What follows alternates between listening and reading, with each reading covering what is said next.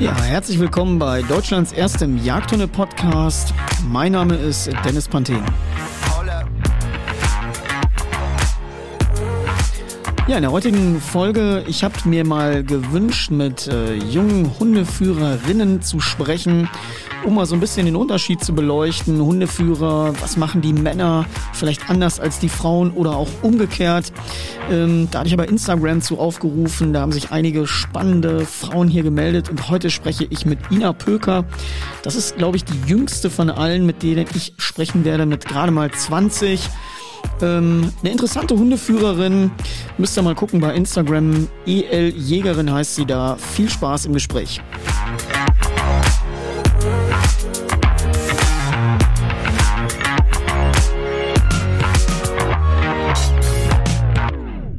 Ja, ihr Lieben, herzlich willkommen bei Deutschlands erstem Jagdhunde-Podcast. Leider aktuell in etwas unregelmäßigen Abständen. Aber wir sind natürlich bemüht, euch immer hier relativ coolen Content war es schon länger so ein Wunsch, dass ich auch mal mit äh, Hundeführerinnen spreche. Weil ich gedacht habe, das ist vielleicht ganz spannend mal zu gucken, ähm, wie so die Unterschiede sind in der Wahrnehmung, in der Ausbildung, im gesamten Surrounding. Finde ich das eigentlich mal ganz cool, dass man das mal hier so in so einem Kurzpodcast mal äh, thematisiert. Daraufhin hatte ich ja bei Instagram das mal kurz rausgehauen und habe mir einige Kandidatinnen ausgesucht, mit denen ich gerne mal sprechen wollen würde. Und heute sprechen wir mit Ina Pöker. Ich glaube, das ist die jüngste Kandidatin. Ähm, Ina, verrat uns doch mal erstmal herzlich willkommen in Deutschlands erstem Jagdhunde-Podcast. Freue mich, freu mich, dass du hier zu Gast bist und ähm, sag uns doch mal, verrat uns doch mal dein Alter. Genau, also ich bin 20 Jahre alt, dieses Jahr auch erst 20 geworden, dementsprechend noch sehr, sehr jung, ähm, habe aber jetzt alle, allerdings schon drei eigene Hunde. Okay, das ist korrekt. Da kommen wir gleich noch zu, da bin ich mal gespannt. Du kommst woher? Aus welcher Region in Deutschland? Aus Niedersachsen, beziehungsweise genau aus dem Emsland. Aus Niedersachsen, okay. Ich äh, bin das gerade mal so ein bisschen. Seit wann bist du Jägerin? Ich habe den Jagdschein 2017 gemacht, da war ich 15,5 und habe dann den Jagdschein mit 16 das erste Mal gelöst, also als Jugendjagdschein. Mm, okay. Das heißt, du kommst aus so einer voll jagdlich geprägten Familie. Nee, tatsächlich nicht. Okay, ja, wer hat dich denn da, wer hat dich denn da reingezogen? Ähm, mein Vater, also ich fange mal ganz vorne an, mein Vater macht ein bisschen Hundesport mit Schutzdienstmäßig alles drum und dran. Dementsprechend bin ich von klein auf an, seitdem ich denken kann, mit auf dem Hundeplatz gewesen. Was, jetzt und muss ich dazwischen fragen, was, was führt der für Rassen? Was macht der da? Deutscher Schäferhund, ah, Schutzdienst. Okay, okay. Komme ich ja auch her. Ist ja auch meine, ist ja mein, mein Heimatbereich. Ich war immer deutscher Meister im Schutzhundesport. Bei den Dobermännern allerdings. Ah, okay. Und äh, 2010, da warst du wie alt? Boah, 2010. Ja, wir haben jetzt 21. Ja, da war ich neun oder so. Ei, Acht, neun. Oh Gott, oh Gott, oh Gott. Ich sag ja immer, das ist bei Leuten wie mir, der mittlerweile siehst du und merkst natürlich das Alter an jeder Ecke. Und äh, gerade dann, wenn man mit jüngeren Leuten spricht, wo man selber noch denkt, so krass, war ich gerade auch noch, ist natürlich jetzt vorbei. Ja, kannst mal sehen. dann haben wir ja schon, habe ich zumindest mit deinem Vater mal ein bisschen Parallelen. Also ich komme ja, wie gesagt, aus dem Bereich und habe mhm. damit äh, 2014 aufgehört. Hab aber tatsächlich noch mal witzigerweise ich glaube, das drei oder vier Wochen her, habe ich beim äh, VDH eine Begleithundeprüfung geführt mit dem Dobermann.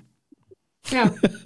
ich habe gedacht, ich, äh, ja, ich habe gedacht, man muss sich der, äh, ach, ich hatte einfach Spaß. Ich wollte auch nochmal eine Begleithundeprüfung führen, aber das ist ja leider relativ aufwendig, weil du ja mhm. äh, von null auf Begleithund, die Hürde ist sehr groß. Du hast ja dann mittlerweile auch noch einen, einen sozialen Straßenteil und musst dich da richtig abarbeiten. Ja. Ähm, Finde ich aber ganz gut. Guck mal, ob der Hund in Ordnung ist dass keine Gefahr ausgeht, wie der sich mit anderen verhält, in so einer Gruppendynamik, eine Gasse gemacht mit Applaus, da musst du durchlaufen und so. Alles Sachen, die dein Vater wahrscheinlich auch kennt. Ich glaube, der SV hat auch so einen Wesenstest eingeführt mittlerweile bei den ja. Schäfis, ne? Und dann wird auch eine Menge auf Umwelt geguckt.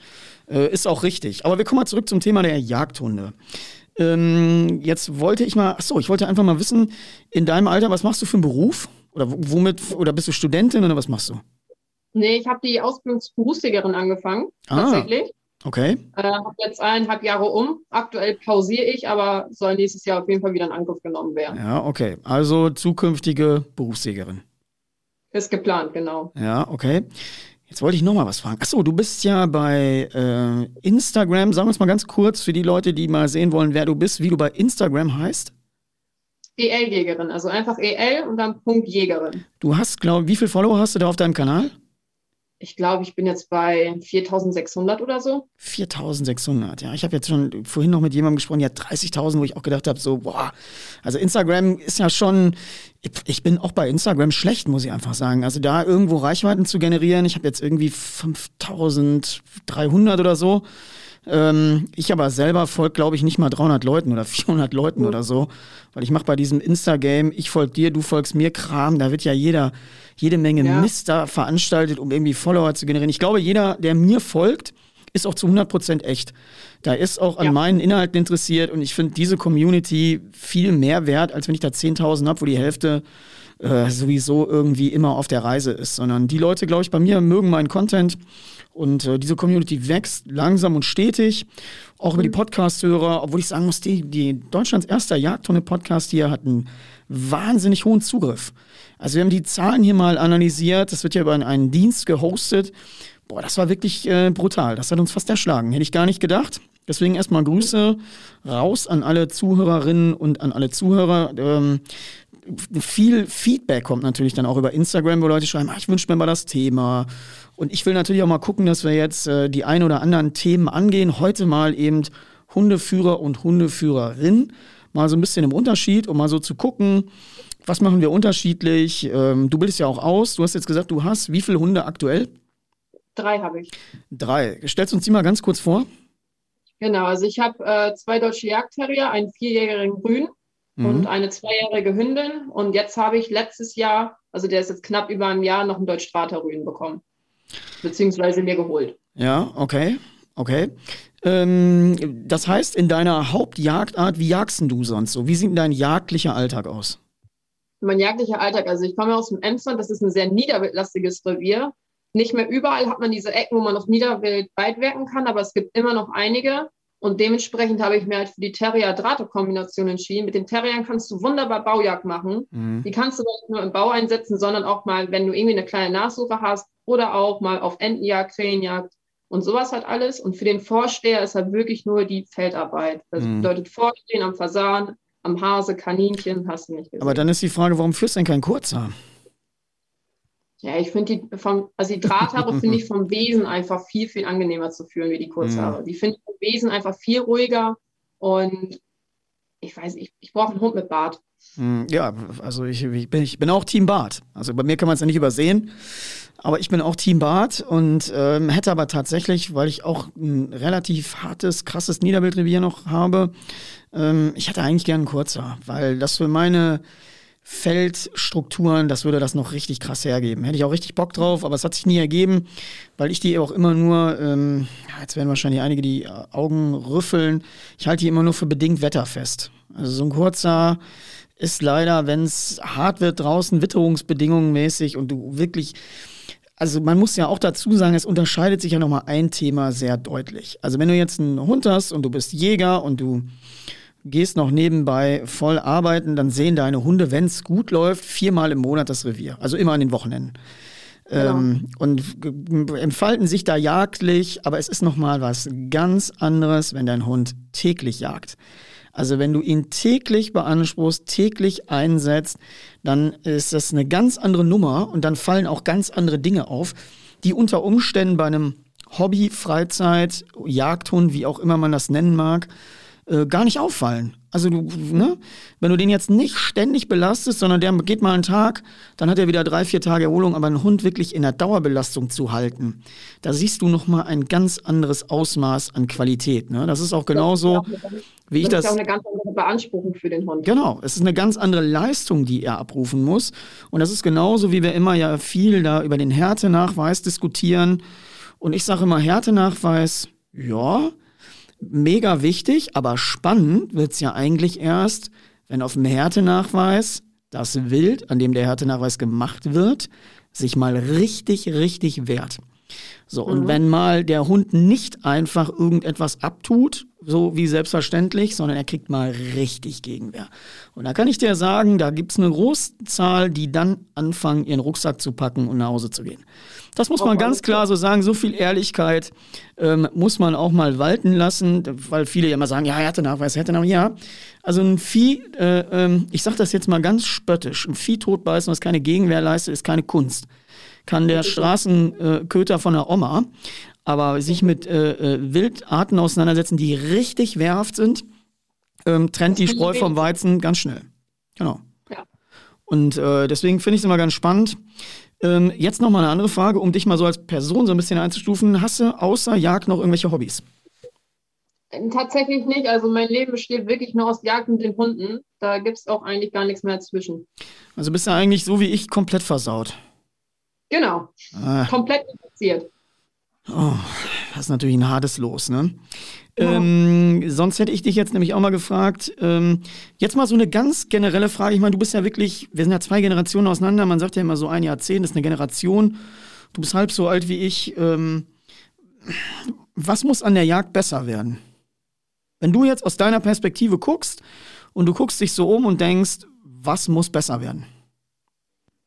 Also ich finde auf jeden Fall gehören die Hunde ganz, ganz, ganz, ganz weit nach oben, weil es einfach viele Hunde gibt, die zwar ausgebildet sind auf dem Papier und dabei belasten es die meisten und denken dann, die Hunde funktionieren auf der Jagd. So ist es aber nicht. Man kann einen Hund nicht gefühlt fünf Monate stehen lassen und dann meinen, dass er zur Saison gut läuft. Das ist halt einfach so. Da kann ich dir zu 100 Prozent äh, zustimmen und das ist auch wirklich eins der ganz, ganz großen Probleme. Und ich habe noch ein anderes Gefühl.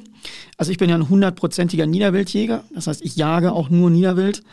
Ähm, war gestern noch auf einer ganz tollen Hasenjagd zu Gast und habe da auch wieder die Probleme in der gesamten Struktur gesehen. Und äh, kann ich gleich mal ein bisschen was von erzählen. Das wird bestimmt den einen oder anderen interessieren, weil die Praxis an sich, wer da nicht richtig führen kann, hat ein Problem. Und ich habe noch ein anderes Gefühl, dass ganz, ganz viele gar nicht mehr wissen, die nicht, also Pächter zum Beispiel, die nicht im Jagdhunde-Thema tief drin sind, wie ein gut jagender Hund sich überhaupt verhält.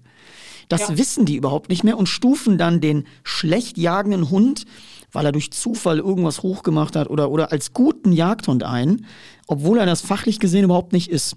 Und das mag auch unter Umständen ganz gut geprüfter Hund sein, aber ich finde nochmal, die Praxis ist eine komplett andere Liga, als irgendwie einen Hund auf einer Jugendsuche zu zeigen, auf einer HZ. Es ist nice to have und ist auch ganz wichtig, aber der richtige Shit geht in der täglichen Bejagung ab, wenn das richtig laufen muss. Und da, ähm, also da bin ich ja wirklich auch ein Hardliner. Ähm, ich, mich kann man kaum einladen. Also ich habe das gestern wieder gemerkt, ich tue mich da ultra schwer mit, weil das super unbefriedigend ist. Ähm, Gerade bei der Hasenjagd, das ist ja ein Ding, was nicht einfach ist. Dann wurde zum Teil nicht richtig gegen den Wind gejagt. Das hat man gemacht, ja, weil da sind Straßen und wir wollen nicht die Hunde auf die befahrenen Straßen zu jagen. Das heißt, da wurden Hunde falsch im Wind eingesetzt. Hat natürlich ja. auch zu dementsprechend katastrophalen Jagdergebnissen geführt, aber jetzt kommt's. Ähm, du hast die Unerfahrenheit auch der Hunde gesehen, die ähm, dort einfach mal 300 Meter nach vorne laufen. So, das heißt, wenn ich in der böhmischen Streife mich befinde, ich habe einen Hund, der sticht so weit vorne rein, dann macht er ja alles in Bewegung in einer Distanz, wie ich schon mit der Schrotflinte lange nicht mehr schießen kann. Das heißt, ich, ich muss kurz, enge, quersuchende Hunde haben, die in, der, in dem Bereich laufen, in dem ich schießen kann, die dort wild hochmachen, die dort durchstehen, vorstehen, anzeigen, markieren, die das nicht in 300 Meter Entfernung tun. Und äh, ich bin da wirklich ein Praktiker und habe das gesehen und habe gedacht, das ist einfach nicht gut, weil wir haben sehr viel Strecke dadurch liegen gelassen, die wir hätten super rausarbeiten können. Und diese, da hat man wieder gesehen auch, dann wenn Hasen abgehen, null Gehorsam, Hunde weg, Tralafitti, dann in 300 Meter Gänse, alles Tralafitti. Und du hättest im Grunde vom Treiben aus nach Hause gehen können weil der Wind war schlecht. Ähm, die Hunde, die eingesetzt waren, haben so gejagt, wie ich es gerade beschrieben habe. Und dann haben wir das Problem, mein Hund arbeitet ähm, Nasen raus, ich schieße den, stoppe meinen Hund, das mache ich immer so, um erstmal die Situation einzuschätzen. Ja, ja kommt, kommt der nächste, vorbei, nimmt meinem Hund den Hasen weg und dann war der Hase aber dann überhaupt noch nicht verendet. Und dann fummelte der die ganze Zeit an dem Hasen und hat ihn weder abgetan noch seinem Führer zugebracht. Und dann stehe ich da und dann werde ich natürlich auch schon laut, weil ich da echt jemand bin, der auch nicht so gut an sich halten kann. Das hat ja auch was mit Tischen zu tun. Ja, das, pass auf, das hat ja auch was mit Weitgerechtigkeit zu tun. Da okay. wird nicht rumgespielt und wir legen ja auch in den Prüfungen es darauf aus, dass die Hunde dann sofort das Wild dem Führer zuzutragen haben und zwar unmittelbar, damit dieser es erlösen kann, damit wir im Rahmen auch von Weitgerechtigkeit jagen. Ich krieg ja. einen Anfall, dass dann drei, vier Hunde in einen Hasen, so, dann kannst du den als Lebensmittel schon nicht mehr gebrauchen, weil niemand kann seinen Hund stoppen. Und das sind alles so Dinge, wo ich glaube, jetzt bin ich abgeschweift, aber da müssen wir die Qualität um 300 Prozent anheben. Und da können wir nicht sagen, ja, der hat ja eine AZB und der hat auch bestimmt eine VGP gehabt. Ja, alles geil. Aber wenn du, wenn du das nicht ins Funktionieren bringst, da kann der von mir aus nur eine scheiß Jugendsuche haben. Aber wenn du das beherrschst, den kurz zu halten, den zu stoppen, den punktuell auf die Apportierarbeit einzusetzen, dann ist es das, wie ich jagen möchte. Und deswegen bin ich da immer relativ schwer einzuladen, ähm, weil ich da boah, tue ich mich schwer. Ja, muss man echt sagen. Und äh, weil das ist das, was ich von meinem Hund erwarte äh, und nichts anderes. So, Punkt. Ich denke mal. Ich habe das ich habe das bei meinem ja auch, das ist jetzt ja knapp über ein Jahr und innerhalb eines Jahres habe ich ihn ja VJP, HZP und VGP geführt. Mhm. Also einmal komplette Palette quasi durch. Und da sagen auch ganz viele auf Social Media Respekt und Wahnsinn und was ein toller Hund und so, wo ich mir die Frage stelle, ihr habt den Hund doch noch gar nicht live gesehen, mhm. nur weil er auf dem Papier mit so jungen Monaten beziehungsweise mhm. so jungen Jahren da jetzt irgendwie komplett alles in einem Jahr durchgelaufen. Das heißt ja noch längst nicht, dass er in der Praxis so weit ist. Die Hunde brauchen Erfahrungen und eine gescheite Ausbildung. Mhm. Ja. Was auf dem Papier steht, das ist was ganz anderes, wie was in der Realität passiert. Ja, das ist, das ist wirklich so. Also das Papier, ähm, ich sage ja immer drei Sterne-Generäle, haben nicht unbedingt, vor allen Dingen, es kommt ja auch immer darauf an, wie intensiv ist der Hund in der Praxis bejagt. So, also du hast gestern, ich habe, ähm, ich hatte ja alle vier mit, äh, ich habe mit dreien gejagt, immer auch im Wechsel. Und du hast schon gesehen, dass Hunde, die das dreimal die Woche machen, ganz anders arbeiten als Hunde, die es vielleicht, was weiß ich, einmal im Jahr machen oder so. Das ist einfach eine ganz, ganz andere Nummer, ähm, ein ganz anderer Erfahrungsschatz, den der Hund da auch mit sich bringt. Finde ich super wichtig. Also deswegen, mh, mm, Erzähl mir mal ganz kurz was zu deinen Jagdterriern. Wie sind die im Einsatz bei dir? Die machen komplett alles mit. Da ich ja zuvor den Drahter nicht hatte, ähm, hat es halt, erstmal hat das ja da mal an den Hündin angefangen und so habe ich mich auch dann zur Jagd hochgearbeitet. Das heißt, du, hast mit, ich, du hast mit Jagdterrien angefangen? Genau, wie gesagt, aber kommen ja vom letzten, vorhin haben wir darüber gesprochen. Äh, mein Vater kam da ja aus dem Hundesport und da so ein kleines Mädchen kein Schäferhund führen kann, habe ich damals einen Terrier bekommen, deutschen mhm. Jagdterrier. Ja, Wie praktisch. Dann ich, ja, da habe ich mit ihr, ich glaube, drei, vier Jahre Schutzdienst gemacht. Eieiei. Okay. Ja, und dann wollte ich irgendwann mal wissen, wofür die Rasse gezüchtet wird. Und dann kam alles eins nach dem anderen. Da war ich ja dann infiziert von der Jagd und von den Terriern. Habe ich mir mit 15,5 meinen zweiten geholt. Das war dann der Twix. Und da ich, wie gesagt, da noch, ja, da hatte ich ja gerade mal meinen Jagdschein, und da wir hier oben nur Niederwild haben, musste der somit apportieren können, der musste ins Wasser, der musste unten in den Bau rein, der musste eigentlich alles bei mir. Mhm. Und so habe ich das auch beibehalten. Jeden Terrier, den ich hatte, die haben bei mir alles gemacht. Mit denen gehe ich auf Taumjagd, mit denen gehe ich auf den Entenstrich, mit denen gehe ich sogar auf Niederwildtreibjagd. Die bringen mir auch einen Fasan oder einen kleinen Hasen. Das machen sie auch alles. Ist natürlich ein ganz anderes Jagen wie mit einem Vorsteher. Das ist logisch, die stehen nicht vor. Aber stöbern können sie genauso gut wie einen großen, wenn man die halt aber kurz hat. Kannst du die an bewegtem Wild stoppen? Ja, tatsächlich schon. Weil das ist immer für mich das Hauptkriterium. Äh, ich habe jetzt für mich einen Maßnahmenkatalog in meiner Jagd. Ähm, ich bin ja Pächter einer eigenen Jagd. Ähm, habe ich jetzt bei mir auch einen Maßnahmenkatalog festgelegt. Ich setze da die Stoppbarkeit jetzt voraus, sonst dürfen die bei mir nicht mehr mitjagen. Ich mache das nicht. Ähm, ich gucke mir diese Clownerie da nicht an. Da habe ich in meinem Revier keine Lust zu. Wenn ich woanders bin, halte ich es aus. Wenn es zu schlimm wird, auch nicht. Aber ansonsten ähm, finde ich, die Stoppbarkeit ist das A und O. Stoppbarkeit ja. bei allem, was abgeht. Das ist. Äh, ich habe bei meinem Draht zum Beispiel von klein auf an gelernt, wenn Fasan hochgeht oder ein Hase aus der Sasse kommt, wo er direkt vorgestanden hat, soll er sich hinlegen. Aber das der setzt ja voraus, pass auf, das setzt ja im Umkehrschluss voraus, dass du die Möglichkeit hast, ihn mit Wild zu konfrontieren. Genau. So, und das ist ja eben die Sache. Gute Jagdhunde werden an Wild gemacht. So, so, jetzt würde jeder sagen, ach, wenn ich dem Dennis Mantina so zuhöre, das ist doch immer so ein Unterordnungstyp, den sehen wir immer auf dem Trainingsplatz und so. Aber ich sehe das ganz genauso. Gute Hunde werden dann wild gemacht. Und ich arbeite, ich habe ja gerade einen jungen Drahthaar, sieben Monate alt, äh, Volker, und Volker wird vollends, vollends mit Jagd konfrontiert. Der war mit zur Entenjagd, der macht alles Mögliche, der geht mit Hasenjagen, der macht den ganzen Rutsch. Und du siehst aber auch schon, dass er im Grunde jetzt schon in den Suchen im Feld arbeitet wie ein VGP-Hund. Er ist ja. sehr kurz, das werden sie mir wahrscheinlich auf der Jugendsuche äh, welchen Strauß Blumen dafür kriegen. Das hatte ich auch. ja, dass er da keine großen, weiten Bögen läuft, aber das wird er nicht tun, weil der nicht mehr dumm ist. Der weiß genau, im Nahbereich macht der mit mir Beute zusammen. Und das ist auch ein Hund, so wie ich ihn in meiner Bejagung später brauche. Da äh, sind die Punkte, ehrlich gesagt, für mich auf der Jugendsuche geschenkt. Ist mir Schnurz. Ja. Ähm, ich muss nachher nicht äh, äh, Jugendsuchen-Weltmeister sein, sondern ich mache einen Hund, der jagt. Und mein Kriterium ist, im Flintenbereich nah zu jagen und stoppbar zu sein. So, das finde ich wichtig und äh, daraufhin arbeitet er und jagt er auch.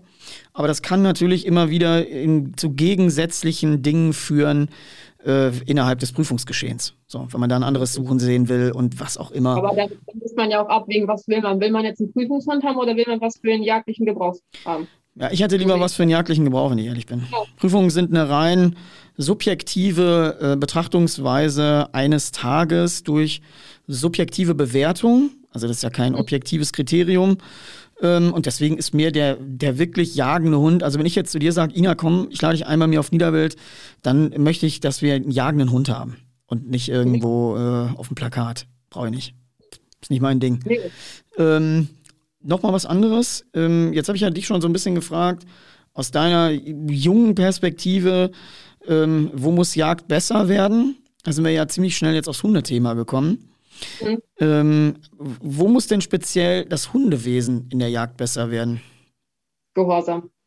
Wirklich Gehorsam. Wenn ich, wenn ich ab und zu sehe, wenn ich auf Treibjagd gehe oder sei es auch irgendwie aus einem kleinen Stöberchen mit ein paar Freunden, du machst den Hund von der Leine und nach Pontius Pilatus düst ab und was will man dann jagen? Mhm. So. Und dann hat man dann pfeifen da hier welchen, dann pfeifen da da welche. Und das ist halt ein Riesenchaos durcheinander. Und ich finde wirklich, bei den Jagdhunden muss das Gehorsam, das Grundgehorsam erstmal sitzen. Ich bin froh, dass du das in so jungen Jahren erkannt hast. Weil ich, ja. ich frage mich immer, sehen das die anderen nicht oder was? Es kann doch nicht sein, dass auf der Treibjagd, wenn ein Hase fällt, fünf Hunde sich um den Hasen kloppen und wenn du da noch einen Harten bei hast, dann hast du direkt eine Massenschlägerei um die Beute, weil der harte Hund die nicht loslässt oder die auch gegenüber den anderen verteidigt und beansprucht und niemand hat mehr Kontrolle. Also wofür schieße ja. ich den Hasen denn tot eigentlich? Das ist doch totaler Quatsch. Ich hatte es letztens vor drei Wochen oder so, war ich auf Niederbetrieb mit meinem Terrier Twix. Habe ich einen Fasan geschossen, er wollte ihn apportieren, er war an dem Fasan dran, war schon auf dem Weg zu mir. Was machen acht Vorsteher? Gehen auf mhm. diesen Terrier Genau. Reißen den Fasan ab. Und die Führer haben gepfiffen, wie Bissen geht nicht Ja, das, genau. Und das muss strenger, das muss viel anders laufen. Also wenn, du hättest mir jetzt die gleiche Frage stellen können, was muss besser werden? Definitiv die Kontrollierbarkeit an, an bewegtem Wild. Da muss ja. jeder in der Lage sein, seinen Hund zu stoppen. Und wenn er das nicht kann, dann muss er den im Auto lassen. Tut mir leid. Das macht ja. das ganze Jagderlebnis echt Schrott. Schrott. Da verliere ich jeglichen Spaß und jegliche Lust. Und dann sehe ich es auch nicht mehr ein. Wie gesagt, der Hase hat ja, der hat ja gar keine Verwertung mehr. Was ist denn die Verwertung von dem? Wir wollen ja ein Lebensmittel gewinnen. Wir wollen Lebensmittel gewinnen. Wir wollen ähm, entzieht sich völlig meiner Kenntnis. Also das, da muss dringend etwas passieren. Ähm, jetzt sag mir mal so ein bisschen, du bist ja jung und du bist ja Social Media aktiv. Ähm, Jagdhunde-Ausbildung und Social Media. Schmeiße jetzt einfach mhm. mal so in den Raum. Jetzt bin ich mal gespannt. Der, der Spielball liegt jetzt bei dir. Der Spielball liegt jetzt bei mir. Ähm, also erstmal würde ich mal sagen, Reichweite mit Jagdhunde-Ausbildung auf Social Media kann man machen, ist jetzt aber nicht so, dass man damit groß rauskommt. Es ist halt einfach. Ja, aber tut so, das der Sache an sich gut? Also ich sage immer so, spaßeshalber, ich kenne ja noch äh, die Zeit vom Internet. So. Ich habe ja angefangen, Hunde zu führen, ähm, da war das Internet noch ein Gerücht. Da, äh, wenn ich heute anfangen würde, ich hätte ganz schnell keinen Bock mehr. Weil ich dann irgendwo wahrscheinlich auch mir irgendwo einen Hund hätte und ich wäre in einer Gruppe und würde da was posten und wäre da vielleicht happy, dass der gut arbeitet und dann höre ich mir doch 90 mal Scheiße an. So, und mhm. 90 Mal sagt jemand, ah, der macht aber das. Und ich hätte, glaube ich, nach einem halben Jahr keine Lust mehr gehabt. Weil nee, ich einfach feststelle, und das ist das, was ich noch am schlimmsten finde, dass es ja überhaupt kein Gemeinsam gibt, sondern es gibt immer ein Gegeneinander.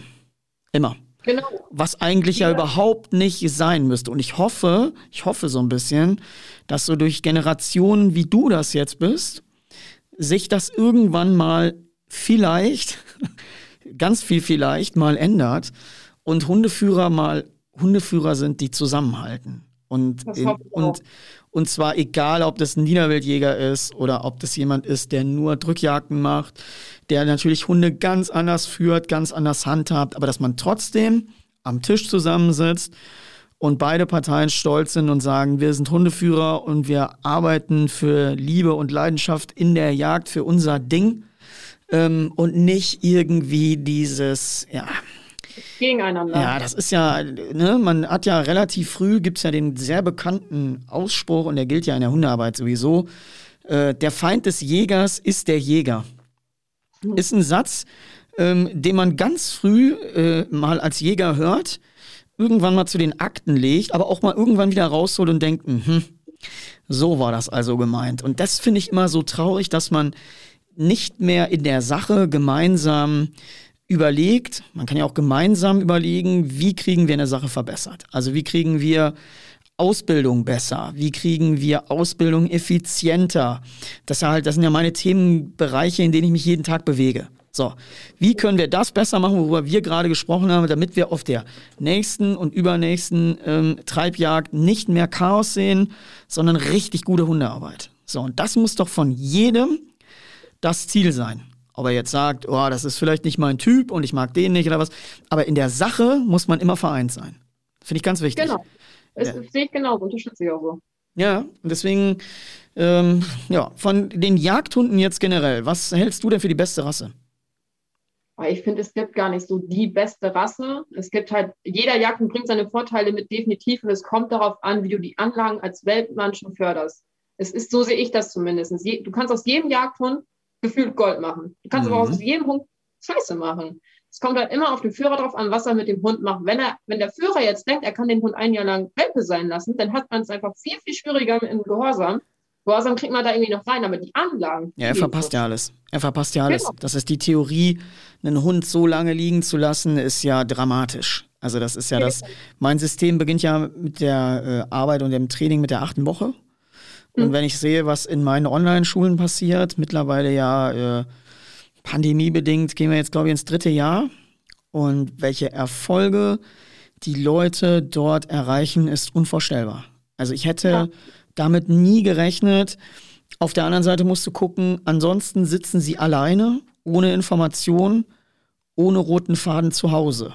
Und da denke ich mir ja. immer, hier haben sie bei mir einmal die Woche ein Live-Training, einen Live-Termin Sie müssen die ganze Woche spezielle Übungen üben, müssen die einfilmen. Wir gucken gemeinsam in der Gruppe uns die Filme an, analysieren die, gucken, was wir besser machen müssen und wo die Reise hingeht. Und das ist total genial. Also ich hm. habe die, die Online-Schule, liebe ich mittlerweile sehr.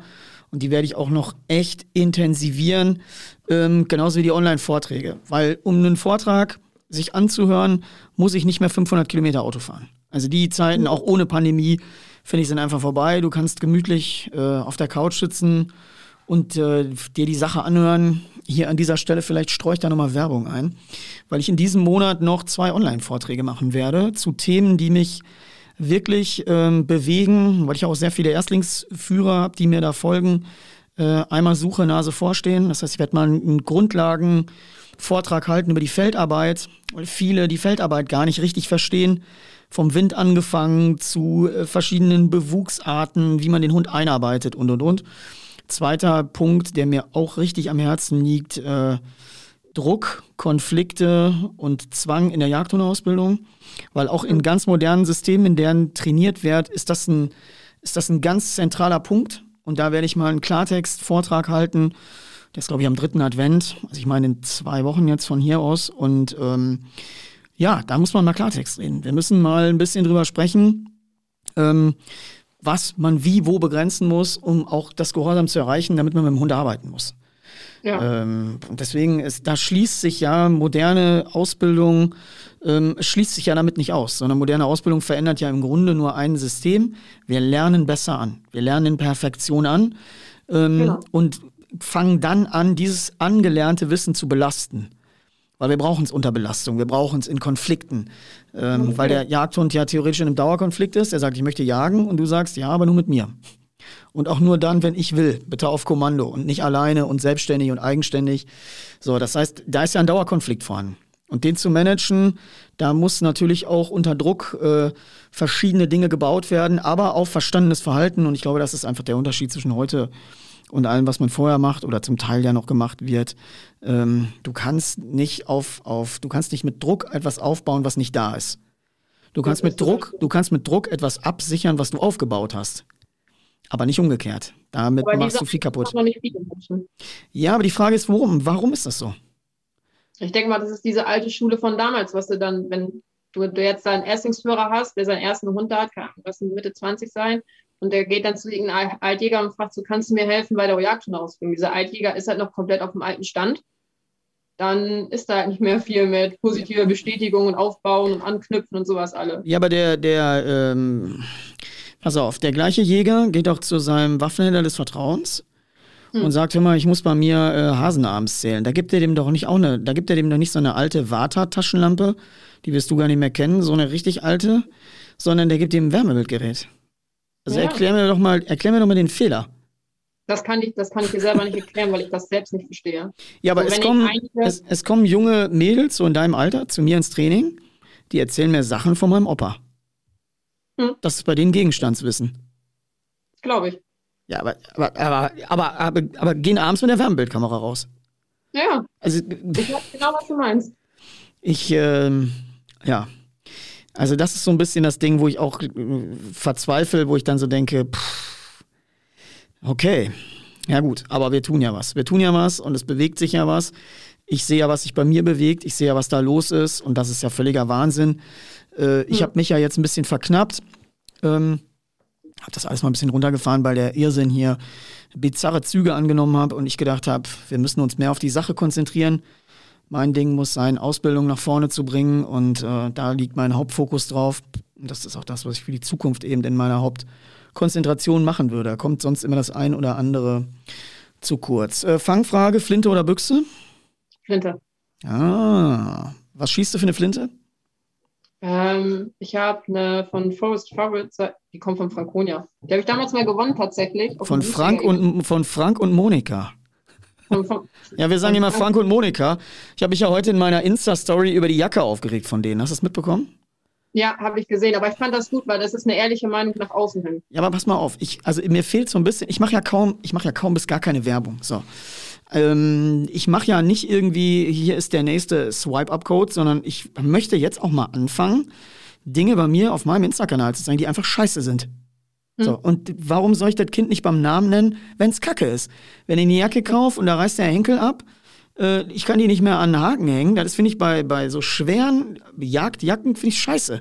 Wo soll ich die denn hm. hinhängen? Da zieht's ja irgendwo anders dran. So, dann habe ich hinten einen Belüftungsschlitz, mach den auf und greife in die ganze Jacke rein, weil sich der ganze Innen, das ganze Innenleben gelöst hat. Und ich habe die Jacke, die ist ja noch nicht mal durch irgendeinen Busch getragen worden, sondern die ist auf einer hm. Niederwildjagd gestern übers Feld gelaufen.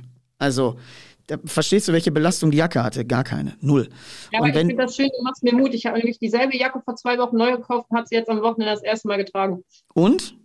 Kaputt? Bisher hält sie. Nee, bisher hält sie. Ja, ich glaube auch, dass es nicht die Regel ist. Also ich glaube nicht, pass auf, ich habe ja die Vorjacke gehabt mhm. ähm, und ich fand die geil. Also die hat mir echt Spaß gemacht. Ähm, und habe jetzt nur mal gedacht, so im, im Nachgang, ich nehme das, äh, ich nehme mal die neue, aber zufrieden war ich da jetzt wirklich nicht. Ich bin mal gespannt. Ich habe ja noch die Quittung. Ich werde da, äh, Frank und Monika, werde ich mal hingehen und dann äh, tausche ja. das mal um. Aber die, äh, okay, was ist deine Lieblingsjagdart? Äh, Niederwildjagd, Fasane, Hasen. Sehr gut. So. Was glaubst du, wo der Unterschied ist zwischen Mann und Frau? Jagdhundeführer und Hundeführerinnen? Was ist der Unterschied? Glaube, die, Mädels, die Mädels sind einfach ein bisschen anders gestimmt wie die Männer. Die Männer sind meistens, so wie ich den Eindruck habe, ein bisschen so mehr Haut drauf.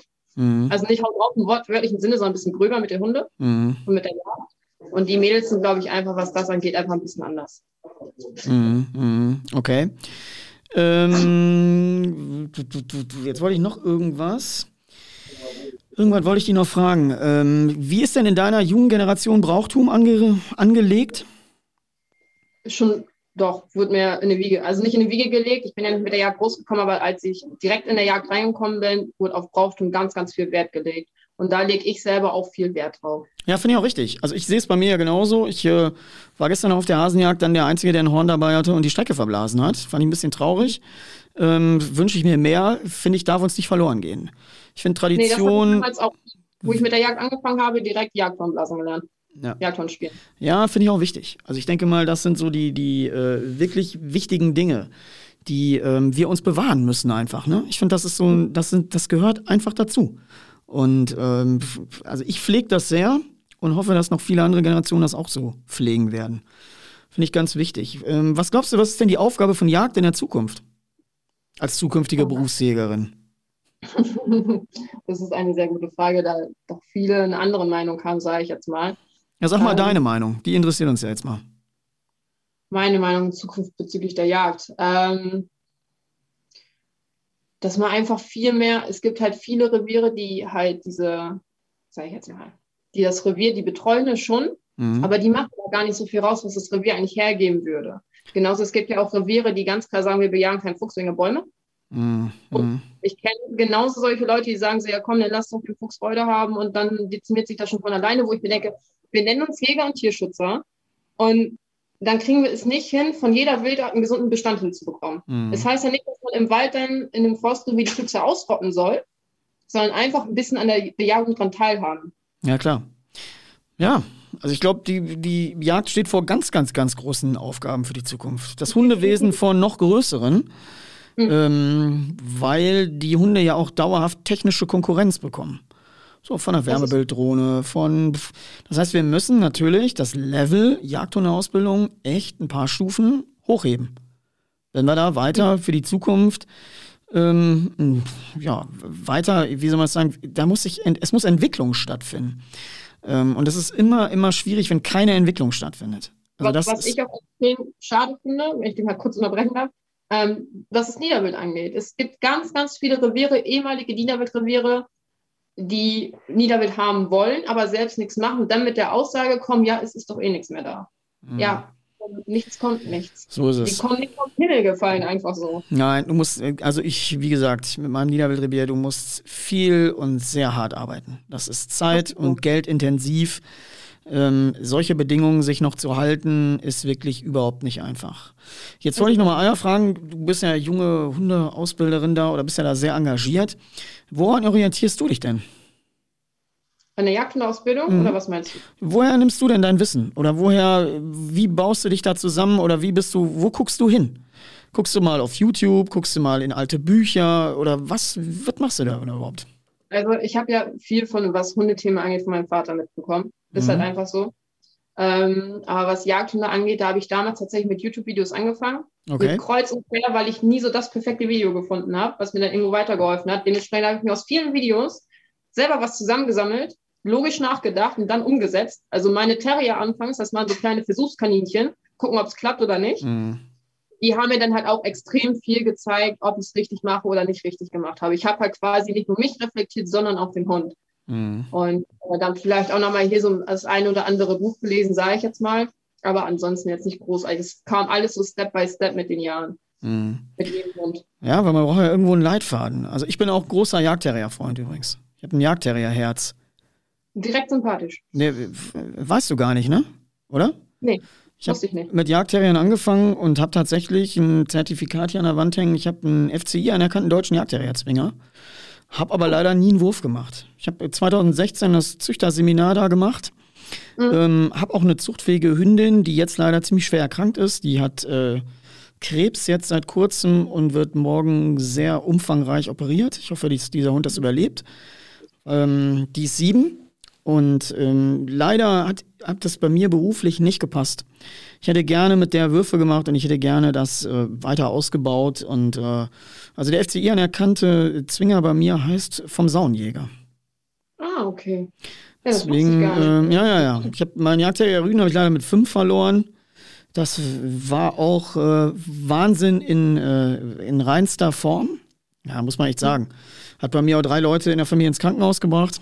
Also war richtig, ich hatte so einen richtig, so einen, so einen, so einen richtigen Wahnsinnigen. Und der war eigentlich geil.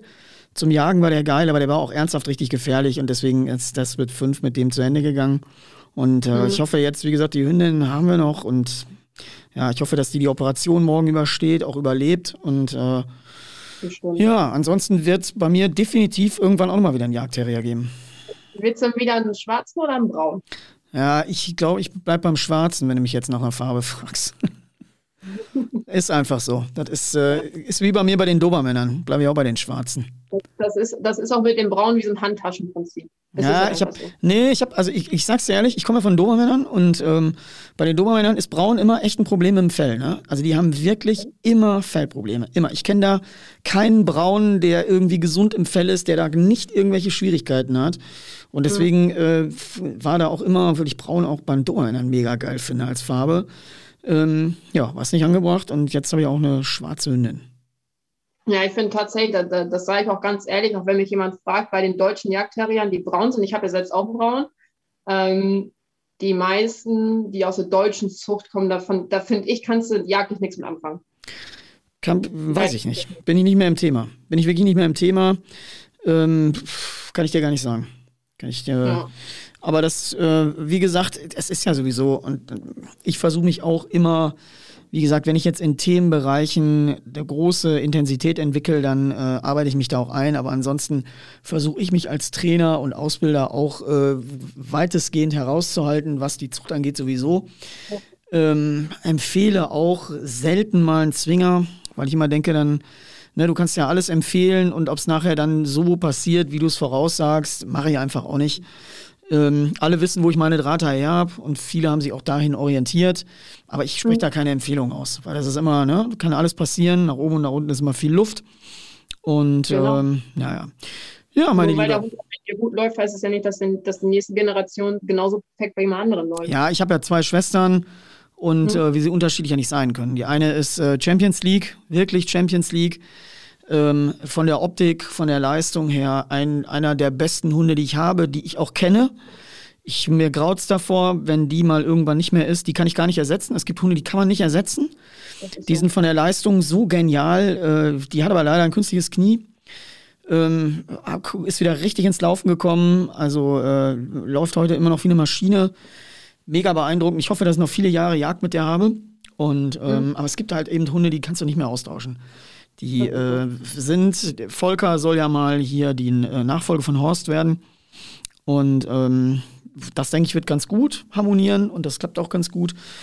Aber das ist immer eine Sache. Ne? Es gibt so Hunde, die kann man eben kein zweites Mal kaufen. Das die ist haben, so, da gebe ich auch recht. Ja, ja. Die, ach so, nochmal eine andere Frage. Hunde im Haus oder Zwinger? Ich habe meine im Haus. Okay. Generell jetzt alle auch zusammen? Alle zusammen, ja. Okay. Ja, ich habe ja sowohl als auch. Und ähm, möchte aber noch ein bisschen. Die können noch mal im Zwinger, so ist nicht, aber bei uns sind sie hauptsächlich im Haus.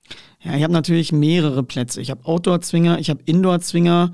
Ich habe in den Indoor-Zwingern hätte ich auch noch mal, äh, habe ich diese Vereinsboxen, die du vom hm. Hundeplatz kennst, vom Bromet. Ja. Habe ich so ganze Batterien, sind super, wenn du mal innen was unterbringen musst, wenn die mal trocknen müssen, wenn mal irgendwas ist. Äh, oder ein Hund mal einzeln Ruhe braucht, sonst halte ich die auch zusammen oder auch partiell im Mix.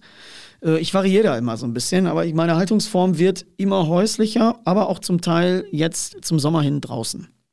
Ja, wir haben mal direkt eine Frage. Wie ja. viele Hunde hast du denn jetzt? Fünf. Fünf? Fünf. Alles deine? Fünf, alles meine sind vier zu viel, sag ich immer. Wird mir nicht mehr passieren. Ich sag's euch, wie es ist, weil ich einfach unflexibel bin. Ich äh, bin gerne unterwegs und äh, bin jetzt im Augenblick, kann ich nicht unterwegs sein, weil ich nachts ähm, ich habe ja so einen thermoisolierten Hänger. Ich habe auch einen WT-Anhänger, den äh, ich eigentlich sehr feier. Aber den Dobermann kann ich nachts nicht draußen schlafen lassen, bei den Bedingungen. Und äh, wenn ich über äh, eine gewisse Zeit weg bin, kann der eben auch nicht, äh, muss er mit. Es geht eben nicht von der Versorgung. Und im Augenblick ärgert es mich ein bisschen, dass ich da dran gebunden bin, ähm, weil ich den, ja, oder ich muss den mit einem Mantel schlafen lassen nachts im Anhänger äh, muss man mal jetzt rausfinden, wie das am besten funktioniert. Weil solche Hunde leider sind nicht mehr so gut für draußen gemacht. Mhm. Es gibt Hunde, die können da draußen nichts mehr anfangen. Aber es ist ja auch einfach so, ich glaube, das unterschätzen auch ganz, ganz viele, die sich dann einen Hund holen oder mehrere Hunde holen, die sich dann so denken, so ja, ich habe jetzt einen Hund, den packe ich ins Zwinger und kann dann mal äh, Party machen gehen oder sonstiges. Aber wenn du wirklich dahinter stehst, dann bist du schon eingeschränkt da. Ja, natürlich. Also vor allen Dingen, ich, ich halte ja auch. Ich, ich habe zum Beispiel keinen Hund mehr alleine im Zwinger. Ich habe die immer in Teams. So, ich weiß, wer mit hm. wem zusammenpasst. Weil wenn du eine Gruppe hast, verändert sich auch innerhalb der Gruppe mal der Hormonstatus und dann ist auch die Stimmung in der Gruppe eine andere. Eine Gruppe zu halten ist eine ganz, ganz, ganz andere Herausforderung, weil die Hunde ja nicht als Einzelhunde stattfinden in ihrer Ansprache, sondern sie mhm. finden als Teil einer Gruppe statt. Und das ist auch nicht für jeden Hund geeignet. Also der Dobermann nee, zum Beispiel müsste viel mehr Einzelbetreuung haben. Er ist nicht gut für eine Gruppe geeignet. Nee, das ähm, kenne ich bei uns selber auch. Wir haben auch fünf zu Hause. Ein Schäferhund, zwei Drahthaare, zwei Terrier. Und wir haben halt Rüden und Hündinnen gemischt. Und mein Twix zum Beispiel, das ist auch nichts für die Gruppenhaltung. Also mit mhm. den Hündinnen, ein Rüden ist okay. Aber wenn er komplett in einer einen Gruppe ist, kann er einfach nicht. Ja. Will er nicht, ist er für gemacht. Sehe ich auch so. Also es gibt da, wie gesagt, Mixformen. Und ähm, ja, ja, das war es ja eben so. Aber ich, äh, ja, man müsste, man müsste mal sehen, wie da die Reise in der Zukunft weitergeht. Aber ich werde definitiv in der Zukunft weniger Hunde haben. Also ich brauche im Grunde mal, wenn du mich fragst, wo ich in zehn Jahren bin, dann habe ich einen Drahter, einen kurzer und mhm. das war's. Also zwei, die ich noch ins Auto kriege und wo ich nicht irgendwie immer mit dem LKW fahren muss, quasi, um das Equipment und die Hunde zu transportieren, sondern wo ich auch mal sagen kann, so heute bin ich mal in äh, Europa irgendwo unterwegs, wenn auch die Reisen wieder ein bisschen mehr möglich werden, weil ich mir gerne Hundearbeit woanders angucke, gerne mit Leuten gemeinsam jage, die auch mal ganz anders jagen äh, mhm. Ich mag den Austausch, ich mag diese Dinge und das ist auch das, was ich für die Zukunft einfach machen möchte. Du bist halt mit fünf echt äh, richtig eingespannt. Also das ist so. vor allen Dingen, du musst dir ja vorstellen, wenn du die alleine hältst. So, ich halte die alleine, da ist ja nicht Mama und Papa, die mal sagen, so, jetzt äh, komme ich mal hier hin und sitte die mal, sondern alles, was ich mache, muss ja daraufhin abgestimmt sein. So, und das ist natürlich ja, das, anstrengend. Das ist bei mir tatsächlich genauso. Ich habe ja die drei und wir haben ja fünf zu Hause. Aber es ist bei mir jetzt auch nicht so, dass ich die 24-7 äh, an den Familienglied abschiebe. Also mhm. eigentlich bin ich auch jeden Abend wirklich zu Hause und wenn ich mal wirklich rausgehe, ist das schon selten. Mhm. mhm. Weil man hat einfach selber diese Verantwortung. Ja, hör mal, ich äh, sag mal, wir haben ja mal spontan heute so beschlossen, wir machen das mal hier im Podcast. Du hast ja auch mhm. gesagt, ja, ich war noch nie im Podcast zu Gast. Jetzt warst du im Podcast zu Gast mhm. und war es schlimm? Nee, überhaupt nicht. ja, das ist ja, wie gesagt, mit 20 ist man ja noch äh, jung und ein bisschen äh, temperamentvoll. Da muss man sich ja immer zügeln. Man muss ja immer wissen, alles, was du hier sagst, wird ja ähm, tausendfach gehört. Ja, und man wird, so. man wird dich dran erinnern und dann wird man sagen, Ina, was hast du denn in deinem Podcast gesagt?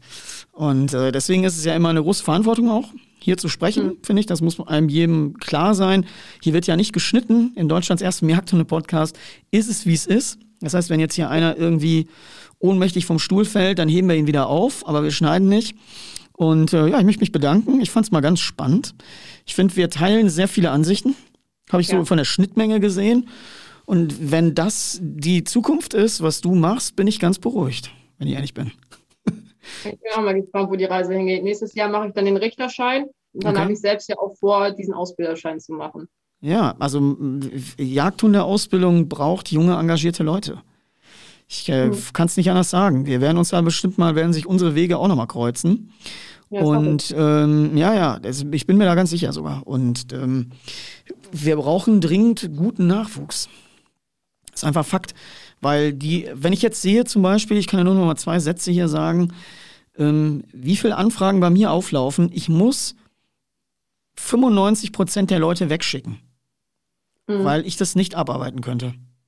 Ja. Und das zeigt mir, wie groß die Nachfrage ist nach ähm, richtig gutem Training, ähm, nach Modernität, nach Sinn, nach System, nach Plan, nach einer Firma, die dahinter steht und steckt. Und ähm, ja, finde ich super wichtig. Deswegen ich kann dich nur ermutigen, äh, gib Gas, mach das für die Zukunft. Das ist ein Riesenarbeitsfeld.